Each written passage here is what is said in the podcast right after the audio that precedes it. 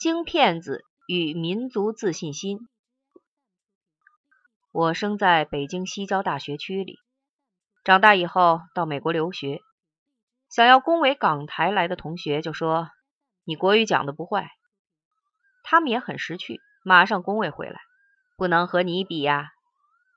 北京乃是文化古都，历朝历代人文荟萃，语音也是所有中国话里最高尚的一种。海外华人佩服之至。我曾在美国华文报纸上读到一篇华裔教授的大陆游记，说到他遭服务小姐数落的情形。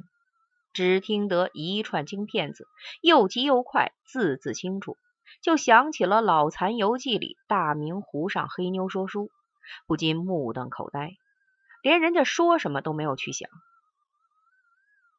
我们北京人的语音就有如此的魅力。当然，教授愣完了，开始想那些话，就臊得老脸通红。过去我们北京的某些小姐，尤其是售票员，在粗话的词汇量方面，确实不亚于门头沟的老矿工。这不要紧，语音还是我们高贵。但是这已是昨日黄花。今天你打开收音机或者电视机，就会听到一串嗯嗯啊啊的港台腔调。港台人把国语讲成这样也会害臊，大陆的广播员却不知道害臊。有一句鬼话叫做“那么呢，那么来，那么去”，显得很低质，但人人都说。我不知这是从哪儿学来的，但觉得该算到港台的账上。再发展下去，就要学台湾小朋友，说出“好可爱，好高兴哦”这样的鬼话。台湾人造的新词新话和他们的口音有关，国语口音纯正的人学起来很难听。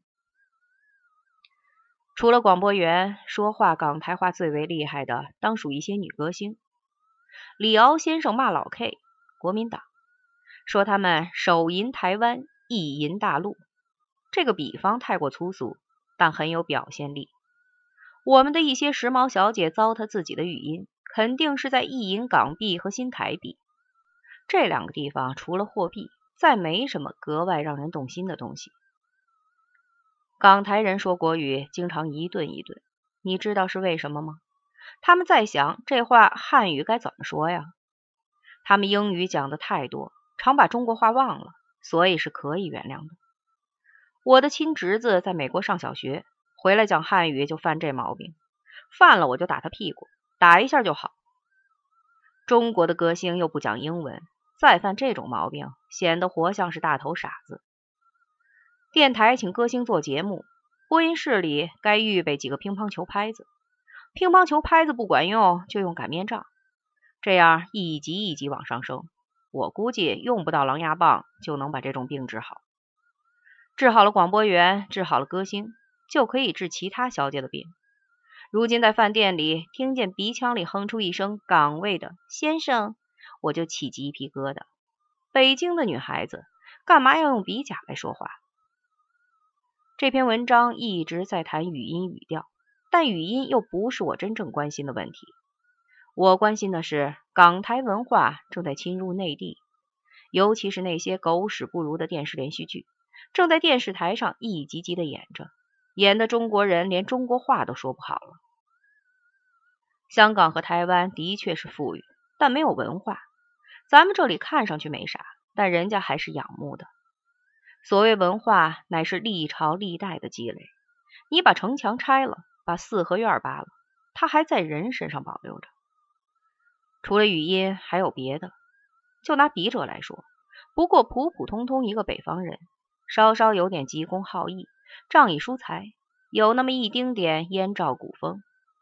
台湾来的教授见了就说：“你们大陆同学气概了不得。”我在海外的报刊上看到这样一则故事：有个前国军上校和我们打了多年的内战，枪林弹雨都没把他打死。这一方面说明我们的火力还不够厉害，另一方面也说明这个老东西确实有两下子。改革开放之初，他巴巴的从美国跑了回来，在北京的饭店里被小姐骂了一顿，一口气上不来，脑子里崩了血筋儿，当场毙命。就是这样可怕的故事也挡不住他们回来。他们还觉得被正装京骗子给骂死也算是死得其所。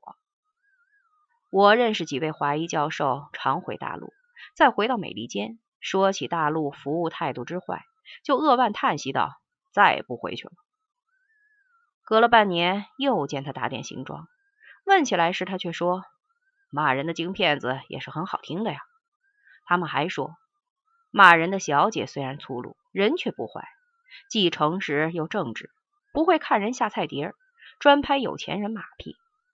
这倒不是谬讲。八十年代初的北京小姐，就是洛克菲勒冒犯到她，也是照骂不误。别以为有几个臭钱就能在我这儿起腻，惹急了我他妈的拿大嘴巴子贴你。段段不会见了港客就骨髓发酥，非要嫁他不可，除非是领导上交代了任务，要把他争取过来。粗鲁虽然不好，民族自尊心却是好的。小姐遇上起逆者，用大嘴巴子去贴他，也算合理。总比用脸去贴好吧。